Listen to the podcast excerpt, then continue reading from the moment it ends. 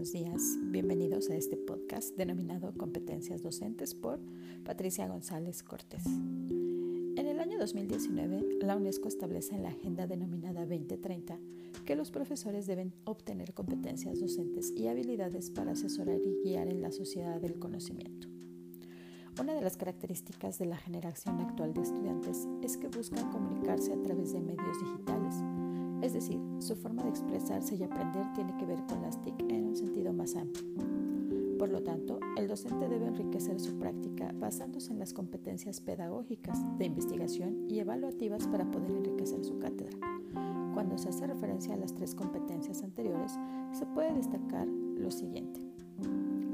En cuanto a las competencias pedagógicas, según Cebrián, 2003, señala que el docente debe de tener una preparación en al menos cinco dimensiones básicas, los procesos de comunicación y significación, las formas y opciones de trabajar las TIC dentro de las disciplinas escolares, la organización didáctica sobre el uso de las TIC en el aula, los conocimientos teórico-prácticos para analizar, donde el docente debe guiar al estudiante para determinar cuáles contenidos son reales y útiles y cuáles pueden ser desechados los criterios para la selección de materiales. Según Gómez, 2005, la construcción del conocimiento y del docente desempeñan un papel central. Es en este espacio donde se utilizan las estrategias y se interrelacionan con los diferentes conocimientos para conocer, comprender, reflexionar e interpretar la, la actividad pedagógica.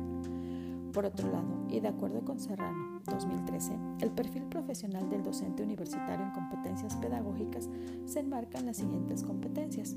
Desarrollar el proceso de enseñanza-aprendizaje tanto individual como grupal. Tutorizar el proceso de aprendizaje del alumno, propiciando acciones que le permitan una mayor autonomía.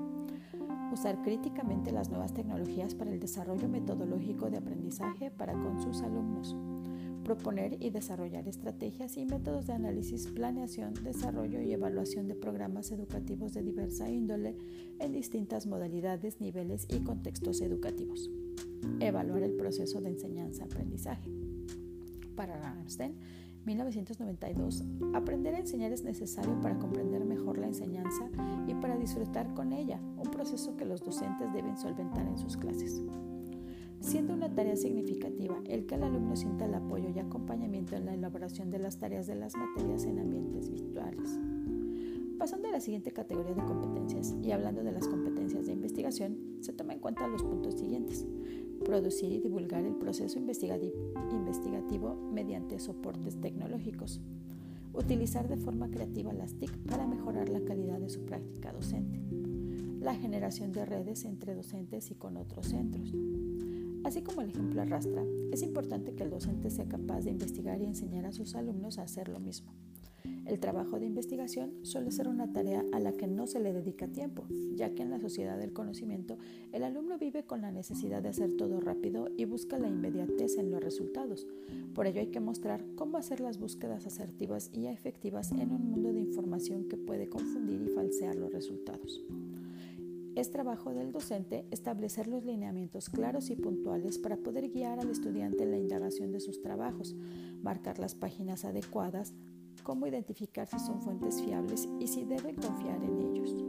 Otra tarea importante es el promover el uso de los portales educativos adecuados para educar digitalmente a los alumnos y que se promuevan variedad de plataformas con diversidad de conocimientos, utilizando diversas procedencias, incluso de otros países o niveles, coadyuvando con ello a desarrollar una competencia donde el estudiante sea responsable de su propio conocimiento.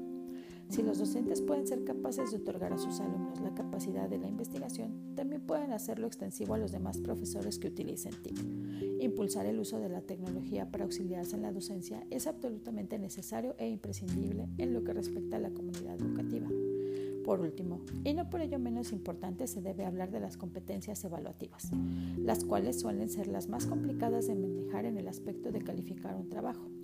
Siempre suele ser una de las actividades que se les da un enfoque punitivo, siendo que es algo que se debe hacer presente desde el inicio de la materia y que será la retroalimentación que permita modificar los contenidos y adecuarlos a las necesidades de los alumnos, además de hacer flexible el conocimiento, la forma y el fondo en la manera de dar la clase.